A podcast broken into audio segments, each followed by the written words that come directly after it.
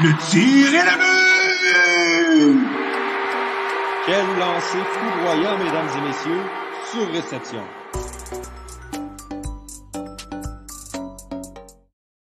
Bonjour, mesdames et messieurs, et bienvenue au 41e épisode de Surréception, la balado 100% hockey du Club École. Je suis Johan Carrière, en compagnie toujours cette semaine de Jérémy Nabry, Victor Desilets et Antonin Martinovitch. Messieurs, comment allez-vous cette semaine?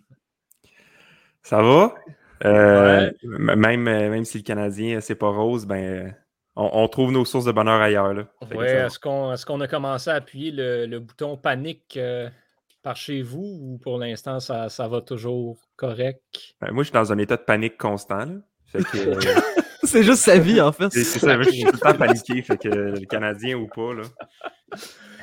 Bon, ben, parlons-en justement de, cette, euh, ce début de saison difficile. On va dire ça comme ça.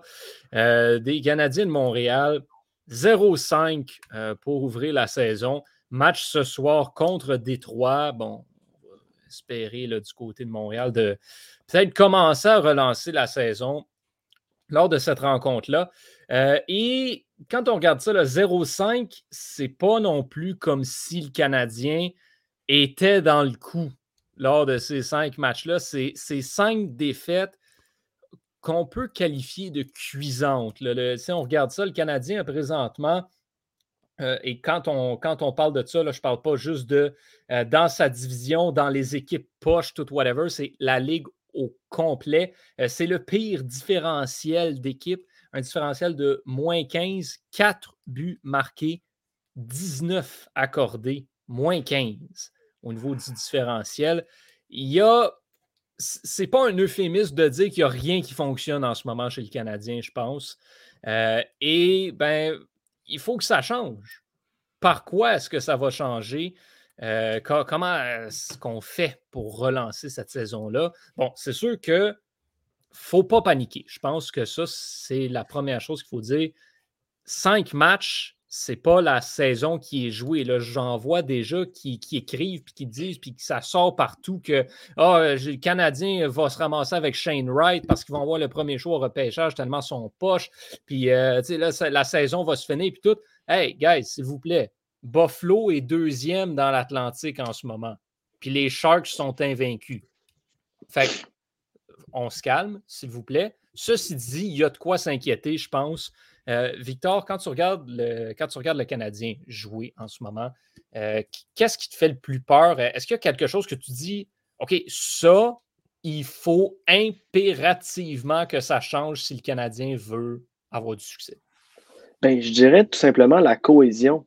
On dirait que ces cinq joueurs qui pourraient jouer avec des chandails de couleurs différentes, puis ça ferait aucune différence. Même s'ils portent tous l'uniforme du Canadien de Montréal, on ne sent pas que c'est des coéquipiers.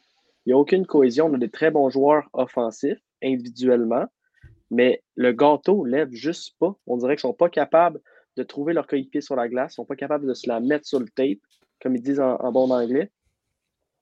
Puis, c'est ce que ça donne, c'est quatre buts en cinq matchs. C'est terrible.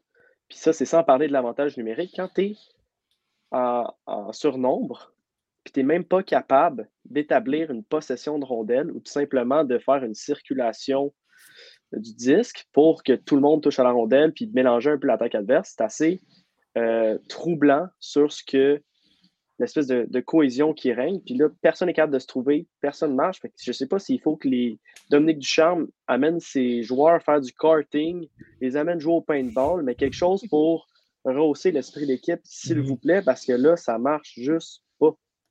C'est pathétique. On a une question intéressante euh, sur Facebook que je pense qu'on peut aborder tout de suite, euh, qui vient de, de, Francis. Si Montréal encaisse sa sixième défaite ce soir, c'est qui qui paye le prix avant le match de mardi?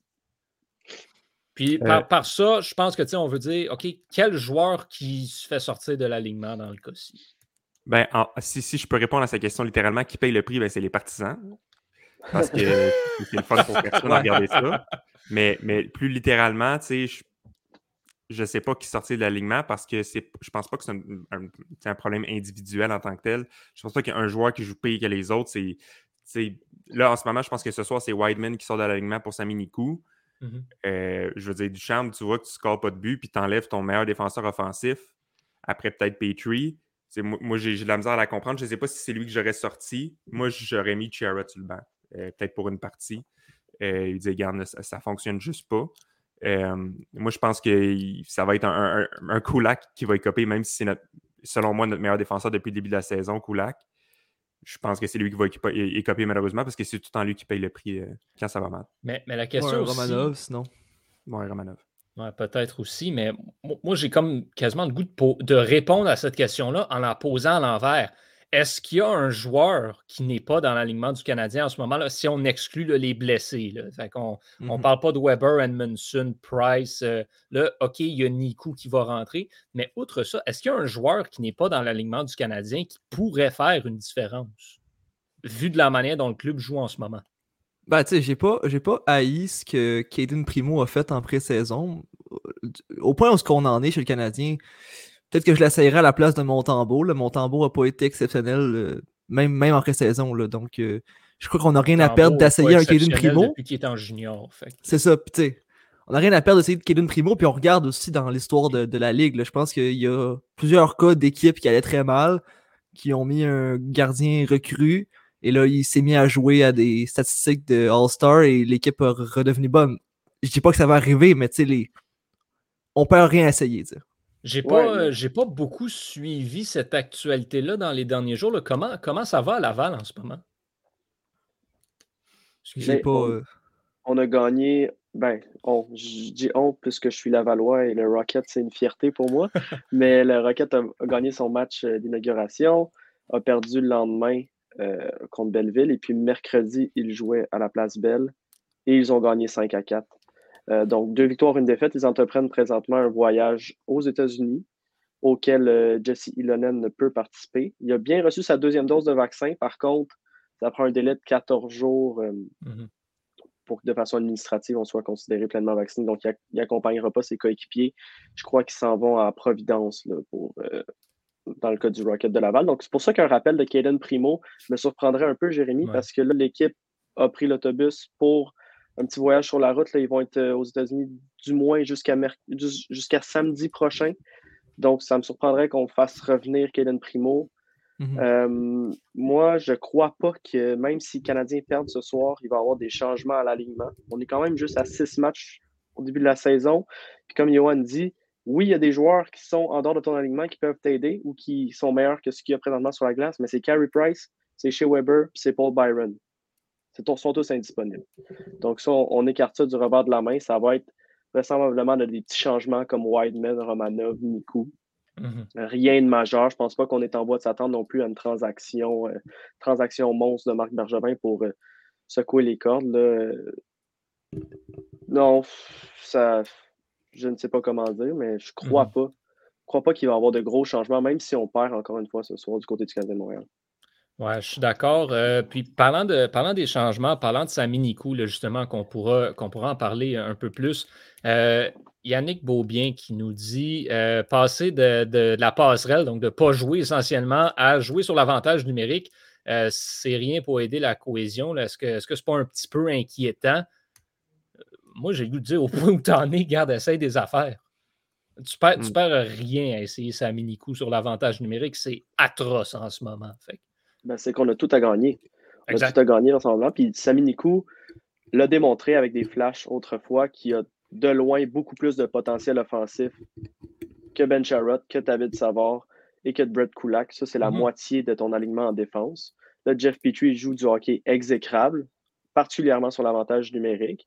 Chris Wideman a été bon, honnête, probablement notre meilleur atout sur l'avantage numérique jusqu'à présent, mais tu ne peux, pas, tu peux pas continuer à essayer la même recette puis espérer que du lendemain, du jour au lendemain, ça passe de goûter, goûter la marde à Gordon Ramsay. je veux dire, la recette chez le Canadien de Montréal, elle ne marche pas. Donc, on essaie les nouveaux ingrédients. Sami Nikou, c'en est un. Puis comme Yohan dit, on n'a rien à perdre. Donc, euh, allons-y. Ah, j'ai comme l'impression que Petrie essaie de tout faire tout seul sur l'avantage numérique. Je veux dire, on est allé chercher Hoffman pour donner un, un, tireur d'élite supplémentaire à Caulfield pour avoir deux options. Puis, tu sais, Petrie, dès qu'il l'a, ben, il a garoche de, de ses bandes d'un baie vitré. Je veux dire, ça ne fonctionne pas, là, véritablement. Petrie n'a pas le même tir que chez Weber, il n'a pas le même tir qu'un un Nick Hague. Il a un bon tir, Petrie, mais il n'a a pas un tir qui fait mal. Euh, puis c'est ça qu'il nous faut, puis c'est pour ça que Caulfield et Hoffman sont là. Euh, mais Petrie, il ne semble pas vouloir redistribuer la rondelle, il semble vouloir tout, tout faire tout seul. Je pense qu'il sent qu'il y a de la pression parce qu'il remplace Weber. Euh, fait, ça marche si, pas.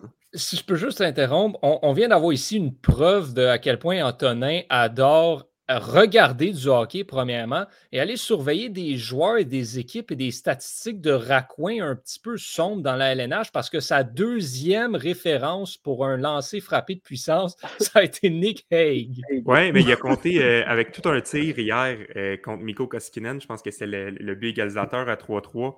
Euh, Koskinen était. Puis Koskinen, vous le savez que je l'aime pas tant, mais il joue du gros hockey en ce moment. Puis euh, il y avait une très bonne partie. Puis Nick Hague est arrivé un tir. Il n'y avait personne devant Koskinen. C'était juste Hague contre Koskinen. Puis Koskinen n'a même pas eu une chance de, de, compter. Il y a un, vraiment un foutu bon tir, euh, Nikos Hague. Mais tu sais, sans revenir à Petrie, là, je pourrais en même temps le comprendre un petit peu. Il n'y a, pas, il y a pas de jeu sur l'avantage numérique. Il n'y a rien qui amène. Il n'y a personne qui amène la rondelle au filet, à part si lui tire. Donc c'est sûr qu'il va le faire. Là. Puis l'autre fois, ça a failli fonctionner avec Gallagher, mais au final, Gallagher avait les deux pieds dans, son, dans zone bleue. Mais tu sais, ça quand ça a créé quelque chose, là. Mm -hmm. Oui. T'as pas le choix. C'est ce que tu veux faire. Fait. Oui, effectivement. Euh, moi, je pense que c'est ça. On ne peut pas tant blâmer euh, Petrie, mais en même temps, je pense des fois, ça manque un petit peu de, de créativité là, de, de, son côté dans la zone adverse. Puis quand tu es le joueur qui est supposé mener l'avantage numérique, ben, manquer de créativité, c'est pas vraiment une option. Mais bon, on verra ce que ça donnera. Euh, ce soir, peut-être que, on ne sait jamais, les Red Wings qui, bon, connaissent un début de saison honnête avec deux victoires, une défaite, une défaite en prolongation. C'est une équipe qui est en reconstruction, mais qui, euh, a des bons jeunes qui performent bien. Euh, Nedeljkovic n'est pas particulièrement bon, par contre, en, ce début de saison. Il y a, de la difficulté par-ci, par-là. Euh, mais bon, on verra, on verra qu'est-ce que ça donne ce soir.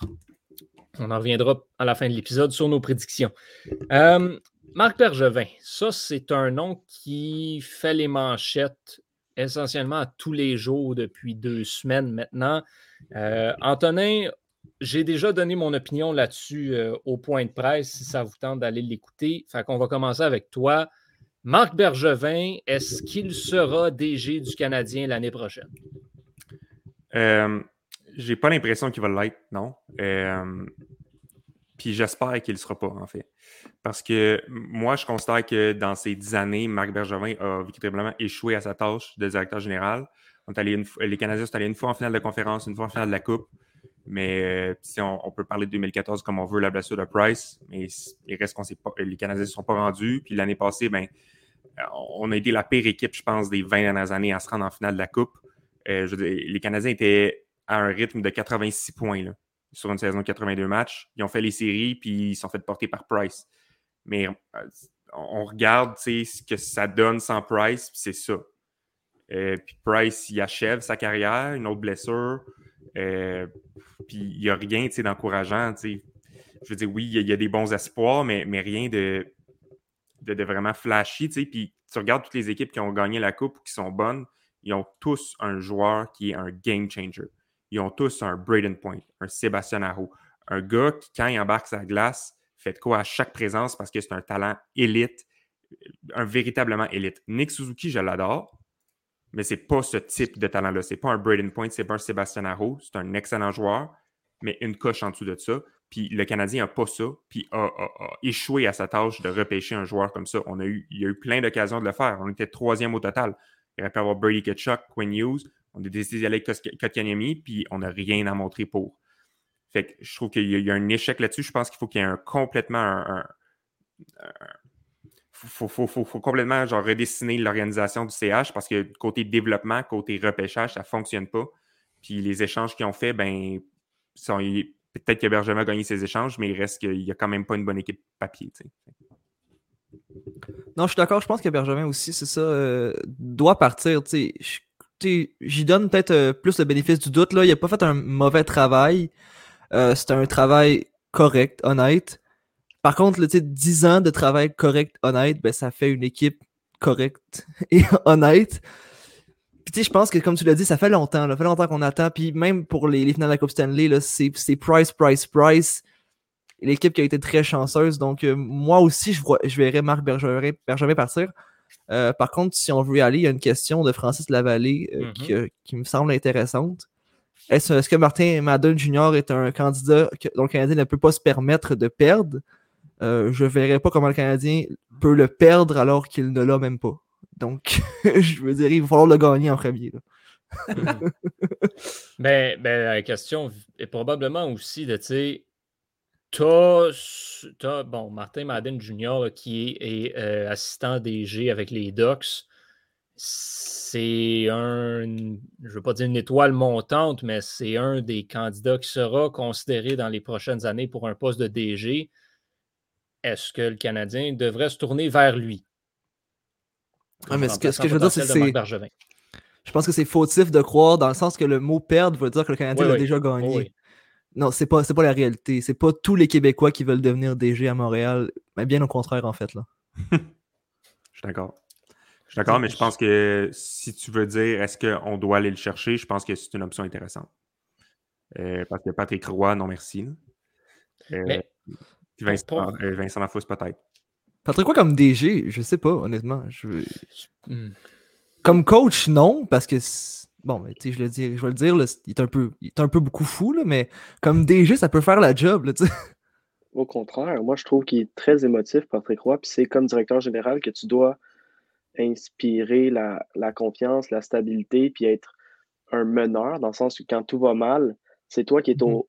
Mm-hmm. comme c'est toi qui tiens les marionnettes. Là. Donc c'est toi qui ne dois pas partir sur des dérapes, partir sur des folies. Donc Patrick Roy, je ne suis pas convaincu. Moi, j'arbore pas dans le même sens que Jérémy et Antonin. Moi, Marc Bergevin, j'essaierais de le garder dans l'organisation. moi aussi.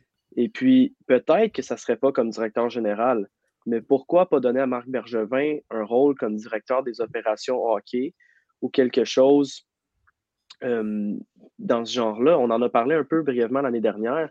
Marc Bergevin, comme tout joueur de hockey, entre dans son prime en tant que directeur général. Et là, c'est là qu'il y a ses réseaux de contacts, je suis certain que n'importe quel directeur général, quand il voit un appel de Marc Bergevin, de un, il répond, mais il doit un peu shaker dans ses culottes parce qu'il sait que Marc Bergevin a tendance à gagner ses échanges puis de voir des choses que les autres ne voient pas nécessairement. Mais je suis d'accord qu'il faut un changement de culture. Après dix années, une équipe, une organisation de hockey, ce n'est pas une dictature. Il faut qu'il y ait des nouvelles personnes pour transmettre peut-être le même message, mais de seulement de passer par différents différentes personnes, des fois, ça a un impact beaucoup plus profond. On le voit simplement avec les changements de coach que dans les organisations, comme Michel Terrien en 2009, quand ils, l'ont congédié, pour mettre un nouveau, un, nouveau coach, encore Craig Berube avec les Blues de Saint-Louis. C'est le même message qui est passé essentiellement du début jusqu'à la fin de l'année, mais par quelqu'un de différent, puis boum, ça a l'impact d'une équipe pas en confiance à une équipe championne de la Coupe Stanley. Moi, Marc, Marc Bergevin. Je le garderai comme directeur des opérations hockey. Et là, un Tyler Madden peut être intéressant. Un Vincent D'Anfous, un Mathieu Darche. Quelqu'un qui est peut-être un peu moins expérimenté, mais chapeauté par Marc Bergevin, va faire un excellent boulot. Là, pour ce qui est du développement des joueurs, oui, c'est l'équipe que Marc Bergevin a assemblée. Puis on n'a pas de Sébastien Nao. On n'a pas de, de, game changer. Mais le game changer, c'est Carey Price. Puis ça a toujours été ça depuis que Marc Bergevin est arrivé jusqu'à l'année dernière. Est-ce que tu peux avoir une équipe avec 4-5 game changers? Ce n'est pas réellement possible dans une ère où la Ligue nationale a un, plafond salarial. Là, on a Suzuki, on a Caulfield qui s'en viennent. Ils sont pas là, tant qu'à moi, être des game changers, mais donnez-leur 2-3 ans. On, sait le temps que ça a pris pour Barkov, on sait le temps que ça a pris pour des couturiers, pour même euh, euh, des Kevin Fiala, à la limite.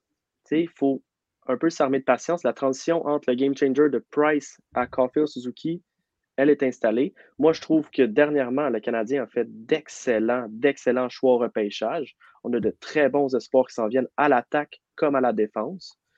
Euh, la structure qui est en place, elle est bonne tant qu'à moi. Puis là, si tu amènes un nouveau directeur général, mais comme tu repars à neuf, c'est pas juste Marc Bergevin qui s'en va. Ça peut être Jean-François Hull, ça peut être euh, Trevor Timmins. C'est repartir à zéro. Je pense qu'on n'est pas là, là Là, on a cinq défaites de suite, puis on part en peur, mais Canadien est quand même une équipe finaliste de la Coupe cette année de l'année dernière.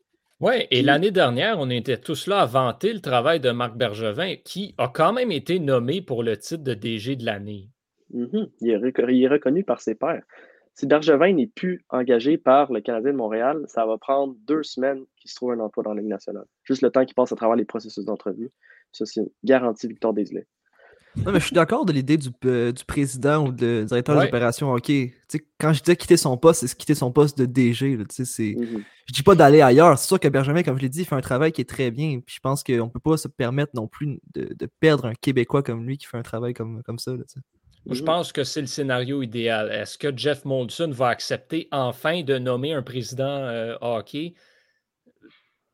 Ça, serait le temps. 100 000 Moi, je pense que c'est ça. Ce que Victor dit, le changement de culture un petit peu passé par là. Moi, je pense que ce serait le temps. Je pense que c'est le scénario idéal pour les Canadiens. Ce serait de nommer Marc Bergevin dans cette chaise-là.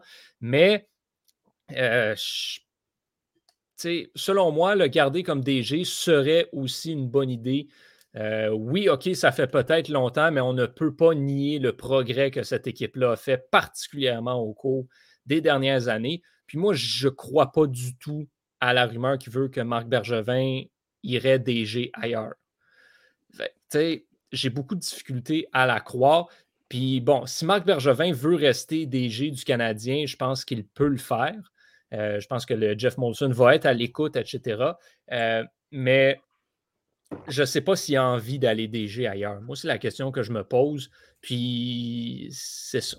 J'ai de la difficulté à voir Marc Bergevin sans quitter l'organisation du Canadien de Montréal. Je pense que c'est un DG qui est extrêmement attaché à l'organisation, aux joueurs également. Lui, il veut rester à Montréal. Il va juste falloir que Molson lui donne le rôle qu'il veut. Je pense que c'est peut-être le... salaire aussi. Ben, pour moi, écoute, ça, ça c'est pas un problème tant qu'à moi. ben, pour Jeff Molson, je suis convaincu. Là. Mais Je ne le sais pas. Je veux dire, le Canadien a tellement les poches profondes. pour moi, ça ne peut pas être une excuse pour ne pas garder Marc Bergevin de dire qu'il demandait trop d'argent. Selon moi, ça ne peut pas être une excuse. Le problème, par contre, c'est que par la force des choses, si ça continue comme ça cette saison, il va falloir que quelqu'un saute. ça, fonctionne comme ça, ça a toujours fonctionné comme ça. Alors, qu'est-ce qui se passe? Qui qui saute? Ben écoute, ça c'est. Le temps nous le dira. Là. Question. Le, Parce que Dominique Ducharme, il vient de signer, ce ne sera pas lui. Là. Ils ne voudront pas payer un entraîneur qui vient de signer pendant, pendant très longtemps. Là. Non, exact. Moi, je pense que ça, c'est sûr. Mais d'où le point de mettre Marc Bergevin comme président aux opérations hockey. Ça, je le hmm. verrai parce que selon moi, tu ne peux pas blâmer Marc Bergevin pour la situation dans laquelle le Canadien se trouve c'est illogique. C'est sûr. Fait qui doit sauter, ben, c'est là où on vient à la question de Francis tantôt. Qu'est-ce que tu fais avec les joueurs qui sont dans l'alignement? Comment tu mélanges ça? Est-ce que tu fais une transaction pour essayer de, je sais pas, aller chercher un joueur qui connaît un moyen début de saison pour le relancer? C'est euh, des questions qui passent. Un autre nom aussi, on revient à Francis, Trevor Timmins. Est-ce qu'il est temps pour le Canadien de s'en départir? je pense que oui. Je pense, que ça fait, ça fait 10 ans qu'on dit que c'est le temps que le Canadien s'en départisse, mais considérant encore une fois, comme Victor le mentionnait tantôt, les bons repêchages que le Canadien a eu dans les deux dernières années, est-ce qu'on est rendu à laisser une cinquième chance à Trevor Timmins? Peut-être vous entendre là-dessus avant qu'on change de sujet. Ben, c'est que Trevor Timmins n'est pas directeur du développement. Puis comme Victor l'a dit, c'est le développement qui, qui, a des failles, à mon avis. Là. Euh, comme, comme, comme il a dit tantôt aussi, le repêchage était très bon. Les joueurs, les joueurs, les, les espoirs sont là, sont présents. Des Kotkaniemi, c'était supposé devenir un très bon joueur.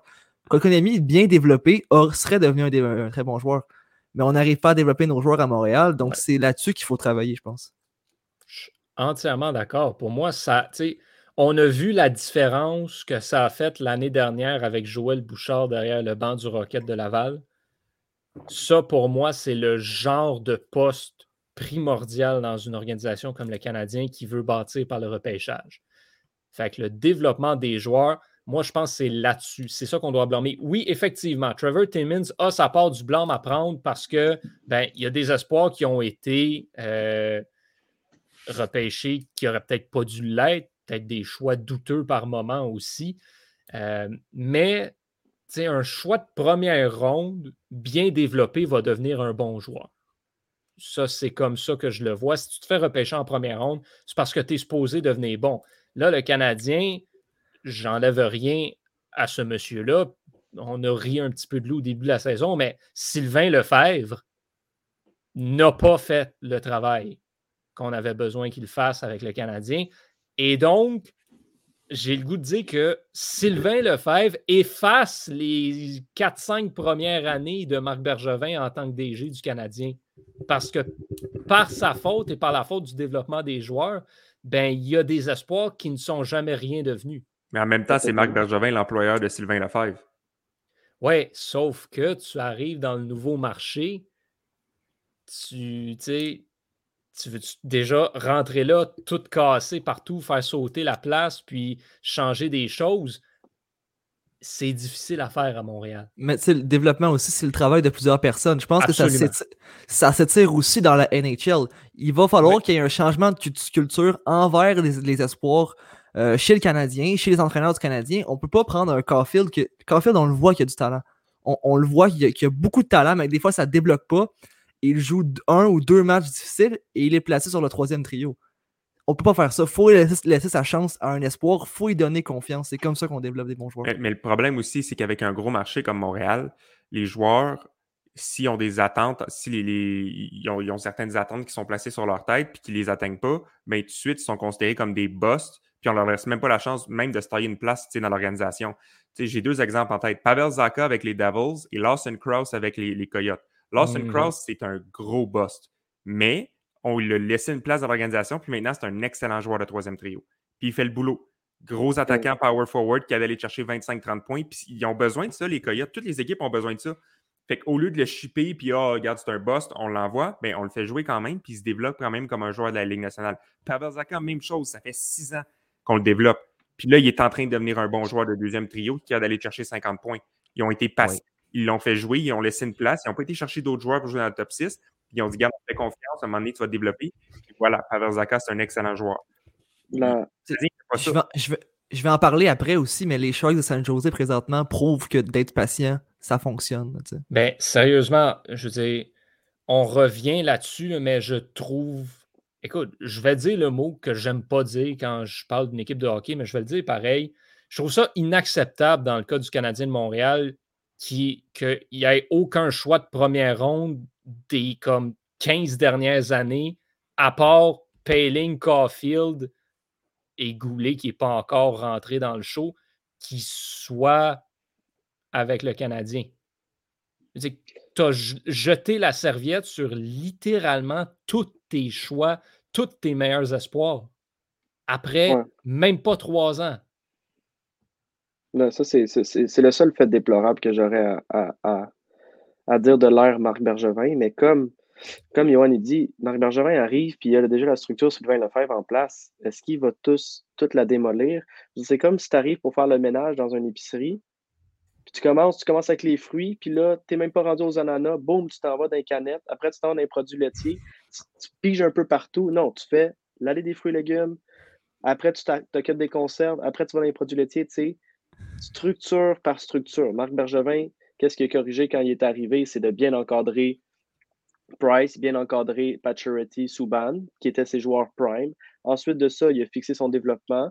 Puis là, il a fixé le repêchage dernièrement. Ou repêchage, développement, là, ça reste à questionner. Donc là, là vraiment, l'organisation est à son image après dix ans. Mais c'est pas vrai qu'en deux ans, tu arrives comme directeur général puis tu peux tout revamper de A à Z puis voir des fruits, les fruits de tes, euh, de tes changements directement. Ça prend quand même un petit processus. Euh, juste une petite chose que j'aimerais noter, Lawson Cross a été repêché par les Panthers de la Floride, par contre, Anthony. Hmm, il a hmm, été échangé ou il a été échangé au Coyote. Fait qu'il a fait en fait, il a fait le même parcours que tous nos choix de première ronde dans les dernières années. C'est-à-dire son équipe a abandonné sur lui, puis il s'est trouvé une carrière dans la Ligue nationale ailleurs, parce que tous les choix de première ronde du Canadien, ou presque, ils sont en Ligue nationale y compris Jared Tenordi, y compris euh, des Nathan Beaulieu. Ils sont tous dans la Ligue nationale, ils sont juste pas avec le Canadien de Montréal. Puis ça, c'est déplorable. Ben d'accord. Tout est dit. Euh, Nicolas qui dit sur Facebook euh, avoir Bergevin comme directeur aux opérations hockey, ça menoterait un nouveau DG, par contre, qui pourrait pas changer complètement la philosophie. Je suis d'accord. Pas d'accord, là. Ben, je je je suis d'accord, mais en même temps, je pense que, tu sais, on dit que oui, il faut qu'il y ait un petit changement de mentalité, mais il ne faut pas qu'il y ait un revamp total de la chose. Exact. Tu ne veux pas, encore une fois, comme vous le disiez, repartir à zéro. Fait que je pense que Marc Bergevin a juste besoin de amener quelqu'un qui va avoir peut-être juste une vision fraîche, un sang neuf, mais qui va pouvoir continuer dans la même lignée que celle que l'équipe emprunte en ce moment. Puis de toute façon, je veux dire, si ça fonctionne, Marc Bergevin serait fou de, de s'ingérer. Si ça fonctionne, il laisse ça fonctionner. là. Mhm. Effectivement. Bon, parlons maintenant de ailleurs dans la Ligue nationale. Euh, Il y a des équipes qui surprennent, on le dit à toutes les fois. Parmi celles-ci, par contre, euh, le Canadien a croisé le chemin des Sharks de San Jose mardi dernier, euh, qui vont un peu trop bien. Quatre victoires en autant de matchs cette saison. Les Sharks qu'on plaçait pas mal dans les bas-fonds de la Ligue en général. Encore une fois, ce n'est que quatre matchs. Il ne faut pas paniquer ni rien. Mais, Jérémy, je sais que tu as déjà ce que tu veux parler sur les Sharks à dire, mais je veux te poser la question parce qu'on en a à peine parlé sur notre conversation Messenger. Est-ce que enlever Evander Kane contribue au succès des Sharks? Probablement, honnêtement, probablement, parce que c'est une patate chaude, ce gars-là. Puis je pense qu'on le sait. là. Dans une chambre, ça doit être encore pire que ce qu'on entend sur lui. Là. Je peux pas croire que ce gars-là apporte quelque chose de précieux à une équipe. Donc, de l'enlever, c'est sûr que c'est une victoire pour les Sharks. Bon, alors maintenant, euh, on t'écoute sur nous expliquer comment ça se fait que San Jose est à quatre victoires en autant de matchs et a marqué 16 buts. Mais je vous l'ai dit, San José, tu sais, à, à Mo- à Montréal, là, à quel âge, dites-moi à quel âge environ un joueur devient un bust, selon vous? À Montréal, À Montréal, ouais. 21 ans. 21 ans? Ouais, c'est ce que je m'aurais dit aussi. 23. 23, ok. Eh bien, à San Jose, on a décidé que parce que même si à 23 ans, t'es un bust à Montréal, ça veut pas dire que t'es t'es rendu vieux, t'es encore jeune. Mhm. Donc, à San Jose, on a décidé d'offrir de la chance à des joueurs de 23, 24, 25 ans. Et là, présentement, on a Aden Hill à 25 ans qui est en train de faire ce que Martin Jones ne faisait plus depuis un petit bout, c'est-à-dire voler des matchs. Moyenne de 2 buts par match, taux d'efficacité de .922. On a Jonathan Dallen, 23 ans, et Timo Meyer, 25 ans, qui sont en train d'éclore complètement et qui sont euh, ben, le talent qui manquait autour de Logan Couture depuis un bon moment, moment aussi. Euh, et on a Mario Ferraro et Jacob Middleton, 23 et 25 ans, qui complètent enfin des joueurs comme Brent Burns et Eric Carlson. Donc, on, offre la chance à des late bloomers de se prouver et à date, ça fonctionne. Je veux dire, ça paye finalement. Euh, Puis quand, une équipe comme ça permet à des jeunes joueurs de prendre le lead, qu'on enlève le poids le poids d'une équipe sur les épaules de joueurs comme Brent Burns ou Eric Carlson ou encore Logan Couture qui ne sont plus nécessairement dans la fleur de l'âge, eh bien, ces joueurs- ces joueurs-là explosent eux aussi, euh, connaissent leur meilleure saison. On l'a vu avec chez Weber en série, là, quand Suzuki et Caulfield ont pris le lead, Weber a connu ses meilleurs moments là, de, la saison. Et c'est ça qui arrive, le Brent Burns et Eric Carlson qui, sont en train de connaître une renaissance. Donc, c'est vraiment ça, en fait. Là. San Jose fait le contraire complètement de plusieurs marchés dans Montréal et c'est payant. Et en même temps, ils ont rentré William Eklund dès cette Exactement. année aussi, qui, qui s'est taillé un poste. Ça, moi, j'ai dit, ce gars-là a été repêché quoi, à septième au total? Ouais. Puis c'est un vol, tant qu'à moi, au, au- septième, au septième rang, et il va devenir tout un joueur. Euh, mais oui, c'est ces joueurs-là qui connaissent toute une éclosion. Jonathan Dallin, je veux, je veux parler un petit peu de lui. Euh, je- c'est un joueur qui me frustrait personnellement tellement parce que euh, il y avait tellement de potentiel euh, à Ottawa. C'est ramassé à Vancouver. On pensait qu'il allait donc éclore avec les Canucks. C'était son moment pour tout. Hum. Finalement, ça ne marche pas, mais tout le monde savait que ce gars-là avait le potentiel d'être un bon joueur du calibre de la LNH. Finalement, là, de le voir, euh, bon, quatre matchs, encore une fois, mais d'avoir trois points à ces quatre premiers matchs dans la LNH avec les Sharks, je ne peux pas faire autre chose que d'être content pour le gars. Euh, moi, les, les, Sharks, je suis content qu'il y ait du succès euh, parce que ça affecte zéro les Canadiens. Puis de deux, euh, je pense qu'ils ont, ils ont, eu assez de misère dans les dernières années. Je veux dire, il y avait tellement les, les bons morceaux, mais ça n'a juste jamais donné pour la Coupe Stanley. Puis, tu sais, I feel, tu sais, pour Joe Thornton puis les Pavelski, qui n'ont jamais goûté à la Coupe. Puis je trouve que c'est des joueurs qui l'auraient mérité. fait que moi, je suis content pour les Sharks, mais je pense pas que ça va durer. je veux dire, ils ont un bon top 6 je vous l'accorde. Mais nommez-moi un joueur qui joue sur leur quatrième trio. Andrew Cogliano. OK, nomme-moi un autre. A été... Euh, Jasper Weatherby. J'ai le line-up en avant. C'est ça, il check le line-up. C'est ça, mais tu sais. Ben, c'est un peu ça mon point, Antonin. C'est que c'est tous des joueurs qui sont en train de connaître la saison de leur vie. si ça continue comme ça. Mon point n'est pas contre le tien. OK. Non, pas du tout. Je suis d'accord avec toi. Je suis d'accord avec toi. Mais ce que je dis, c'est que moi, j'y crois pas ce que je dis, c'est qu'en ce moment, oui, ils connaissent une bonne saison, mais je pense qu'à la longue, des Aiden Hill, je pense pas que ça va rester un gardien à deux, une moyenne de 2 puis 922. Puis, tu sais, je pense que des Eric Carlson, des Brent Burns puis des Vlasic, ça va ralentir. Carlson, Eric Carlson est en train de redevenir élite. Là. Mais ça, Eric Carlson, je voulais en parler parce que Carlson a une bonne production offensive, mais j'ai regardé les parties des Sharks puis il joue pas du très bon hockey. Il y a des flashs qu'on voyait de Prime Carlson. Il y a des petits flashs où on voit, ah, OK, ouais, c'est pour ça qu'il est payé 11 millions. Mais sinon, le reste de sa partie, défensivement, c'est encore, ça laisse à désirer Brent Burns aussi. Fait que, je pense qu'il va falloir il va falloir qu'il gagne en confiance pour que ça revienne, mais je pense qu'ils n'ont pas assez de profondeur. Puis je pense que dans les filets, c'est encore trop un, gros point d'interrogation pour qu'on puisse dire les Sharks sont, sont for real. Euh, fait que je pense que les Sharks, je suis content pour eux, mais ça va redescendre un peu comme Buffalo. Je suis entièrement d'accord avec tout ce que tu viens de dire. Je ne veux pas péter leur bulle non plus. Euh, mais ils ont joué quatre matchs. Ils ont affronté Hutchinson, Jake Allen, Matt Murray. C'est pas. Euh, ça vole pas. Ça aide. juste noter aussi, il y a deux semaines qu'on a fait nos prédictions, on avait tous. On s'était tous posé la question entre les Sharks, les Ducks, les Kings, qui allait surprendre. Personne n'a dit les Sharks, donc on pouvait surprendre par l'équipe qu'on pensait qu'il n'allait pas surprendre. Euh, mais je, suis de votre avis que ça ne va, pas, va pas durer.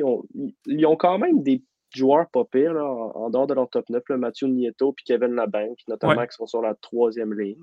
C'est raisonnable, mais c'est comme Radim Sinek, euh, Weathersby.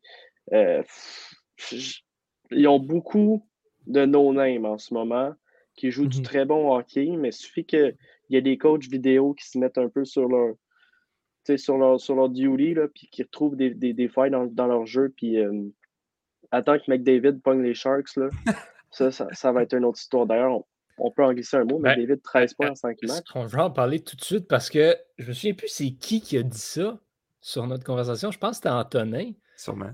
Qui posait la question est-ce que Connor McDavid est encore meilleur que l'année passée? Hmm. Ben moi, moi, j'ai envie de répondre à ma question. Euh, ben, la réponse, c'est non, mais il est mieux entouré je pense qu'on a trouvé le parfait complément avec David en Zach Hyman. Euh, quelqu'un qui va au filet, euh, puis quelqu'un qui est capable d'aller dans les coins puis de récupérer la rondelle, ce qu'il n'y avait pas avant. On avait Zach Cashin, mais bon, Zach Cashin, c'est Zach Cashin. Je pense que Hyman a, le parfait mix de, talent, de grit et de finesse offensive pour compléter McDavid et un autre ailier comme Paul Yarvey il y, a tout sur cette ligne-là. Tu as un talent générationnel, un gros ailier power forward avec des bonnes mains qui fait des bonnes passes et un bon tir, et un grinder qui a du talent offensif. C'est la ligne parfaite. Puis, parlez-moi même pas de Drysdale sur le deuxième trio. Je veux dire, c'est absurde. Je veux dire, c'est contre qui tu mets tes meilleurs alignements. Tu as beau les mettre contre McDavid, mais tu le sais que tu ne seras pas capable de l'arrêter. Fait que tu mets contre Drysdale. Fait que McDavid fait 8 points, puis Drysdale en fait 8 aussi. Fait que, parce qu'il joue avec Yamamoto Nugent Hopkins. Ouais, euh, Le top 6 des Oilers, là. Meilleur de la ligue. Euh, c'est quelque chose. C'est le meilleur de la ligue. Puis euh, Dave Tippett a commencé la saison avec McDavid et Drysdale ensemble. Ça a fonctionné. Puis il a dit bon, ben, ça fonctionne. Comme surprise, surprise. Je vais les séparer. Puis ça fonctionne encore, surprise, surprise. Euh, fait que, je veux dire, ils, ont tellement ils peuvent tellement faire de combinaisons. Puis ce qui est surprenant avec les Oilers, là, si je peux m'éloigner un peu de McDavid, c'est que Tyson Berry a perdu sa place euh, en avantage numérique. C'est plus lui, c'est Evan Bouchard. Oui, c'est ça, euh, j'allais qui a pris dire. La place de Tyson Berry, à mon détriment, parce que j'ai pris Tyson Berry dans, dans pas mal de poules. Puis là, euh, je vois qu'il fait comme pas de points. Mais là, je me suis dit, ben là, qu'est-ce qui se passe? Là, j'ai regardé, puis bon, il, il a été délogé. Ben, Bouchard juste bon. noter, Très juste bon. noter, McDavid, sur ses 13 points, jusqu'à présent, il y en a 7 qui sont sur l'avantage numérique. Ouais. D'après moi, ça, ça s'explique simplement par l'arrivée de Zach Hyman. Parce que non, il n'y a pas de, de manque de respect à Alex Chiasson ou Zach Cashin. Ben Mais quand tu les mets devant le filet en avantage numérique, mettons que pour une unité défensive adverse, tu peux dire OK, on va le laisser tranquille lui devant le filet parce que s'il y a un but ouvert, il y a une chance sur deux qu'il en manque. Tandis que Zach Hyman, il a vraiment un talent offensif, puis même avec un joueur en couverture sur lui, il va être capable de se défaire puis de gagner ses batailles devant le filet. Donc, tu es obligé de respecter ce joueur-là. Même chose pour Poujou Harvey. Je pense que McDavid n'est pas meilleur que l'année dernière, mais Poulio Harvey est beaucoup meilleur que l'année dernière. Donc, ça, Ouais. ça fait qu'il est globalement, Antonin, tu l'as dit, beaucoup mieux entouré.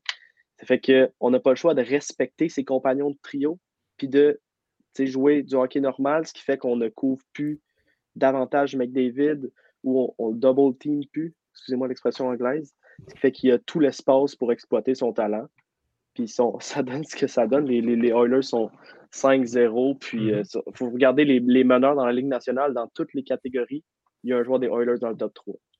Oui, parce c'est que c'est bon, c'est bon partout en ce moment là, pour les Oilers. Mm-hmm. Tu sais, défensivement, Evan Bouchard connaît un très bon début de saison, mais Duncan Keith, La renaissance. qui joue bien, ça fait longtemps qu'on a vu ça. là, donc, c'est le fun à voir.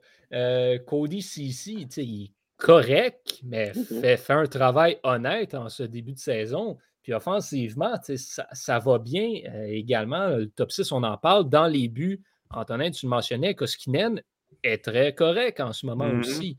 Fait que les Oilers sont une de ces équipes qui performent euh, très, très, très bien en ce début de saison. Good for them. Good for them. Par contre, une équipe qui va un- qui performe en deçà des attentes après quatre matchs, Colorado. L'Avalanche du Colorado a une fiche de 1 et 3. Différent, moyenne de euh, différentiel de but de moins 6 euh, également. L'Avalanche qui, pour ceux et celles que ça intéresse, a jusqu'ici affronté les Blackhawks, match qu'ils ont bien sûr remporté parce que Chicago est toujours sans victoire. Ensuite, ils ont perdu contre les Blues, les Capitals et les Panthers. Ils affrontent ce soir le Lightning, qui Ouais. a également un début de saison plutôt moyen. Euh, Qu'est-ce qui cloche avec l'Avalanche? Euh, deux choses. Numéro un, ils ont perdu leur meilleur défenseur défensif en Ryan Grace, que vous savez que j'adore. Ça, ça fait mal. Numéro deux, Devin Taves est présentement pas dans l'alignement, ce qui est un excellent défenseur top 4. Fait que tu sais, t'enlèves ça, puis je veux dire, oui, Makar est excellent, oui, Girard est excellent, mais je veux dire, ça ne compare pas à ce que ces deux joueurs-là amènent ou amenaient. Euh, ils, ont, ils ont perdu de la profondeur en Donskoy et Brandon Saad. McKinnon a manqué les premières parties. Euh, Landeskog a été suspendu deux parties. Camper n'a pas un super bon début de saison. C'est ça. Donc, je pense qu'il y a une adaptation à faire. Il y a des nouveaux joueurs, euh, différentes chaises, euh, deux, nouveaux gardiens. En fait, je pense que non. En fait, c'est Johnson qui est, euh, qui est encore là, là, mais euh, il y a une adaptation à faire. Je suis convaincu que l'Avalanche va rebondir. Euh, McKinnon n'a même pas commencé à produire. Rantanen non plus.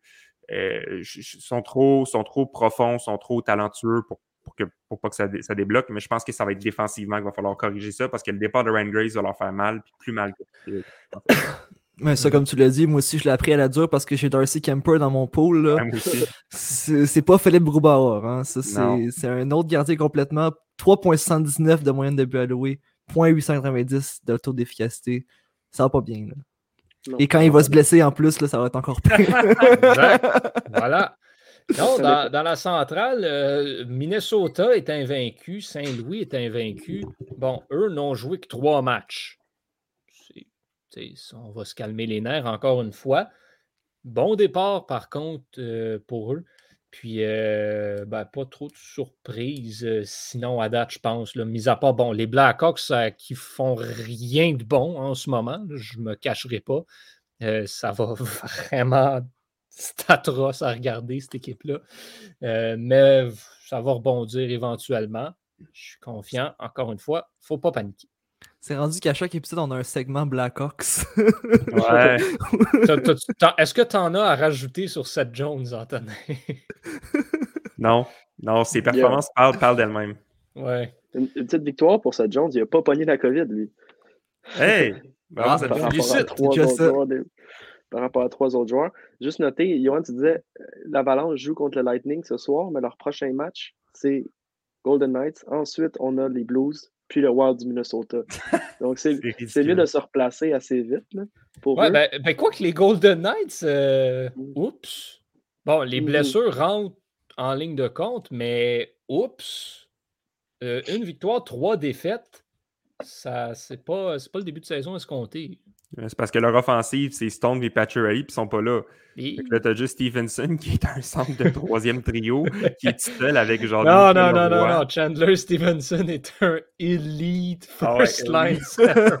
Oui, fait que, tu mets, tu mets Stevenson avec Nicolas Roy, puis il fait comme, ouais, euh, c'est pas facile, hein? Fait que euh, c'est ça, c'est ça qui arrive. Ouais, puis, euh, ben, Lehner aide pas vraiment la cause non plus euh, jusqu'ici. Mais quoique, euh, Robin Lehner peut se targuer de dire que Marc-André Fleury est absolument mauvais en ce moment avec les Mhm. Blackhawks. Donc, il peut pas. euh, il- les amateurs peuvent pas dire on aurait dû garder Marc-André. Ouais.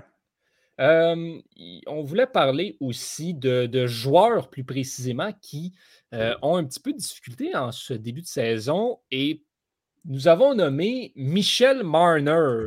Michel. Un point en cinq matchs.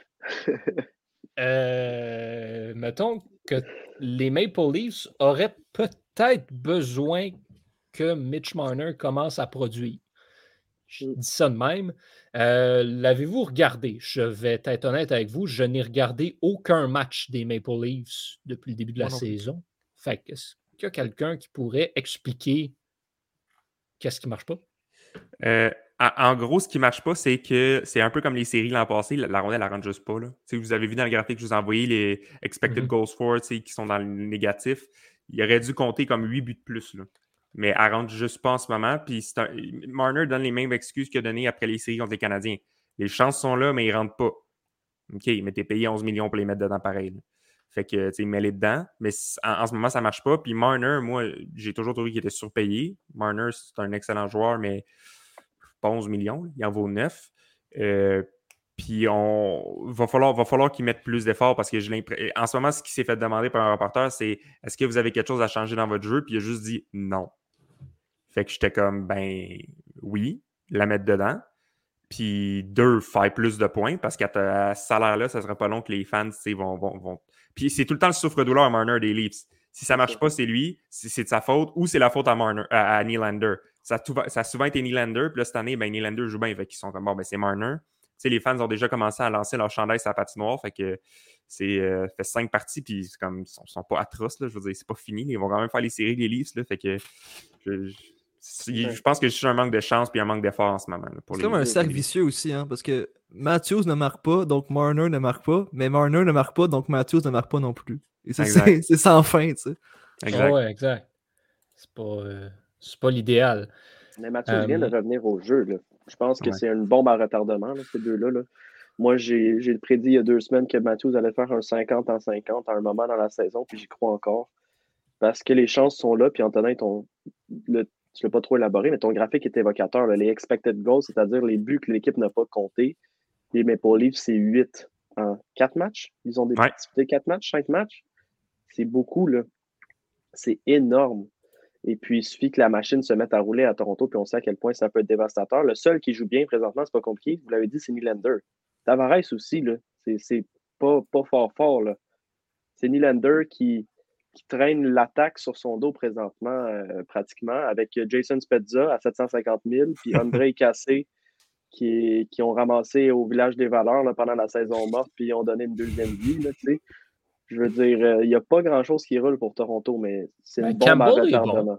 Campbell est excellent. Campbell Campbell est solide, puis Merazek, quelle surprise, s'est blessé. Il va avoir pas mal beaucoup d'actions euh, dans les prochaines parties. Ouais. Euh, si on fait le tour là, un petit peu, Victor en posait une bonne avant qu'on commence euh, l'épisode. Il y a six équipes qui sont présentement invaincues dans la ligue les Hurricanes, les Blues, le Wild, les Panthers, les Oilers et les Sharks.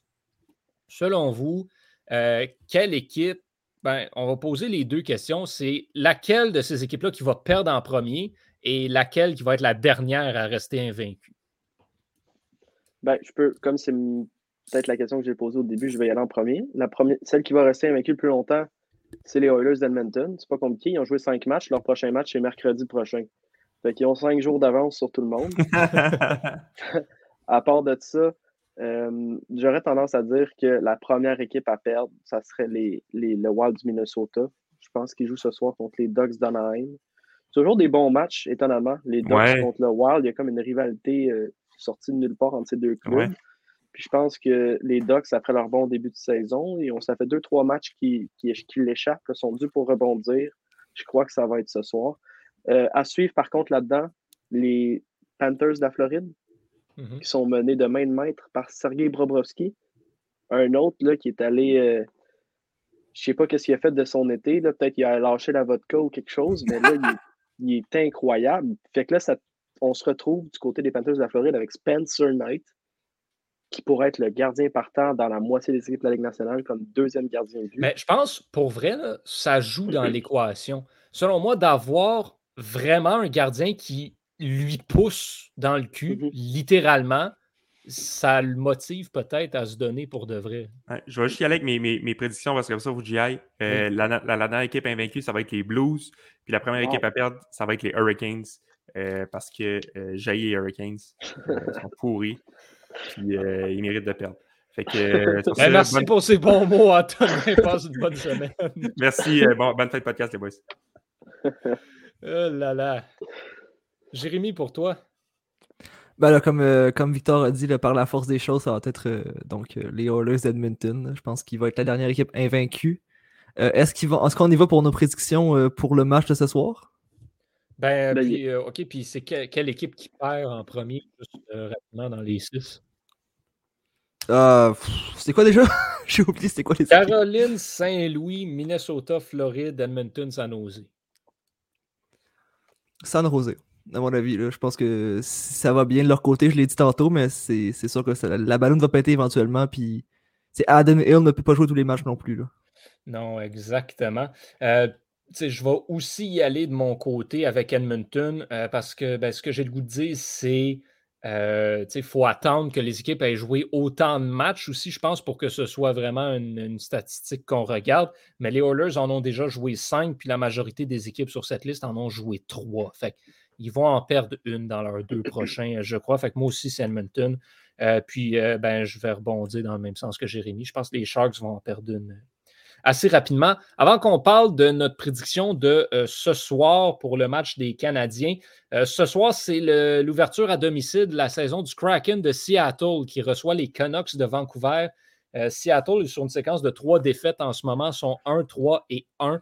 Euh, c'est le match où il faut que, il faut que ça passe. Euh, Est-ce qu'on s'attend à avoir une victoire du Kraken ce soir contre les Canucks? Moi, je pense que oui. Je pense qu'on l'a vu seulement dans, le, dans la pré-saison. À domicile, il- cette équipe-là avait des ailes, tout simplement. On dirait que c'est une énergie supplémentaire qui est incommensurable.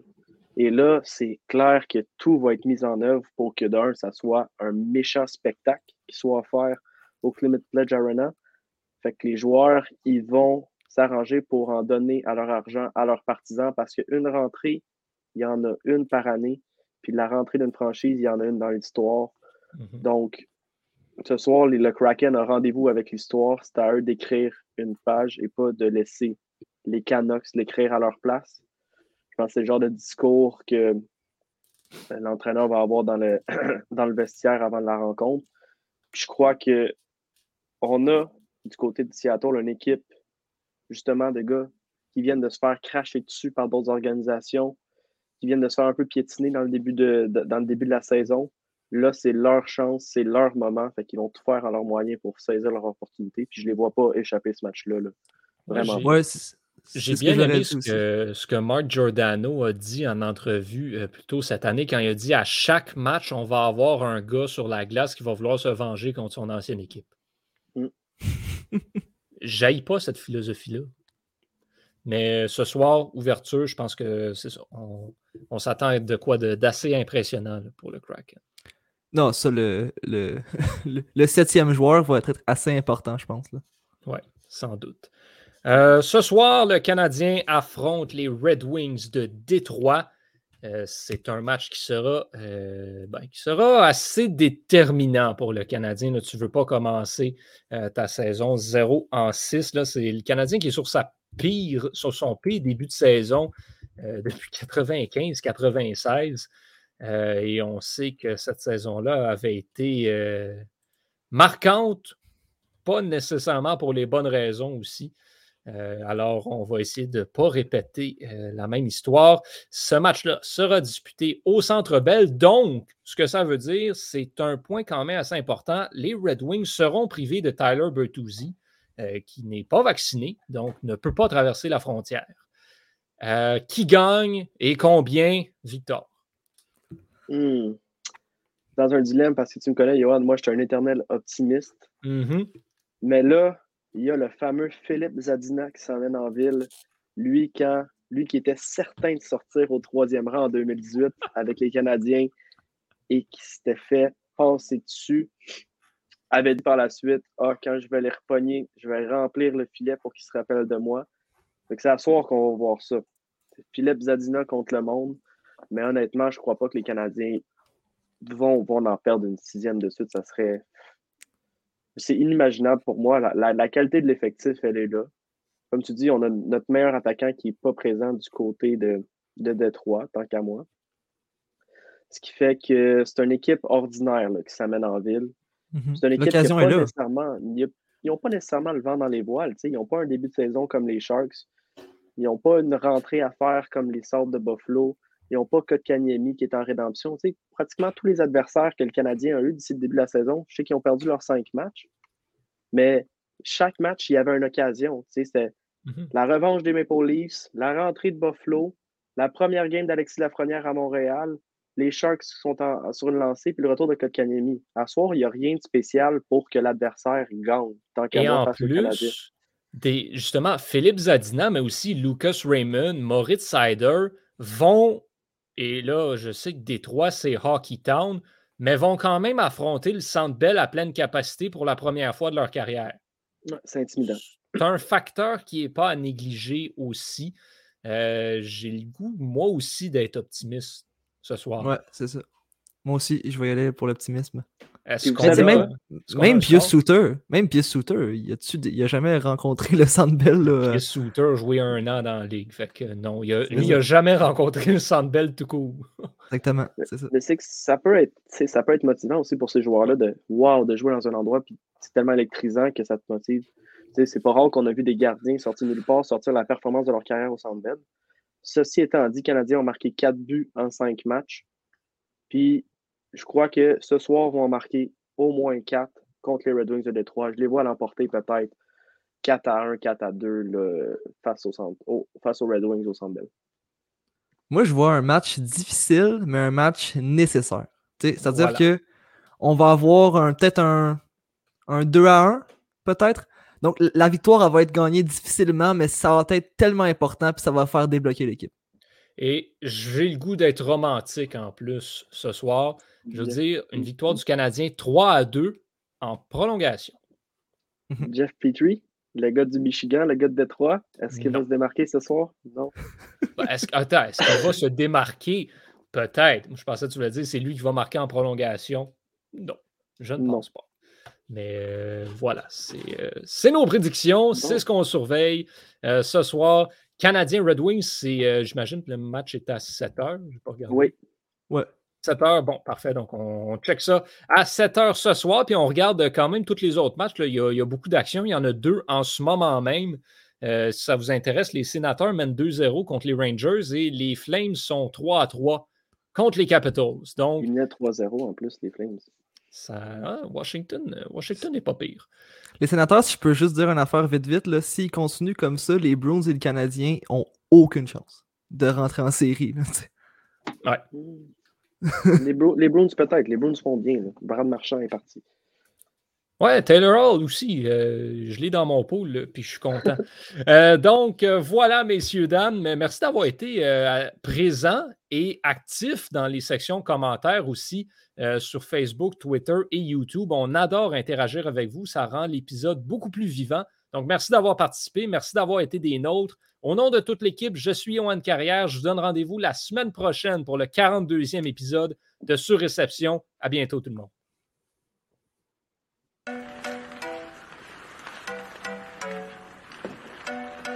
Le tir est le but! Quel lancer foudroyant, mesdames et messieurs, sur réception.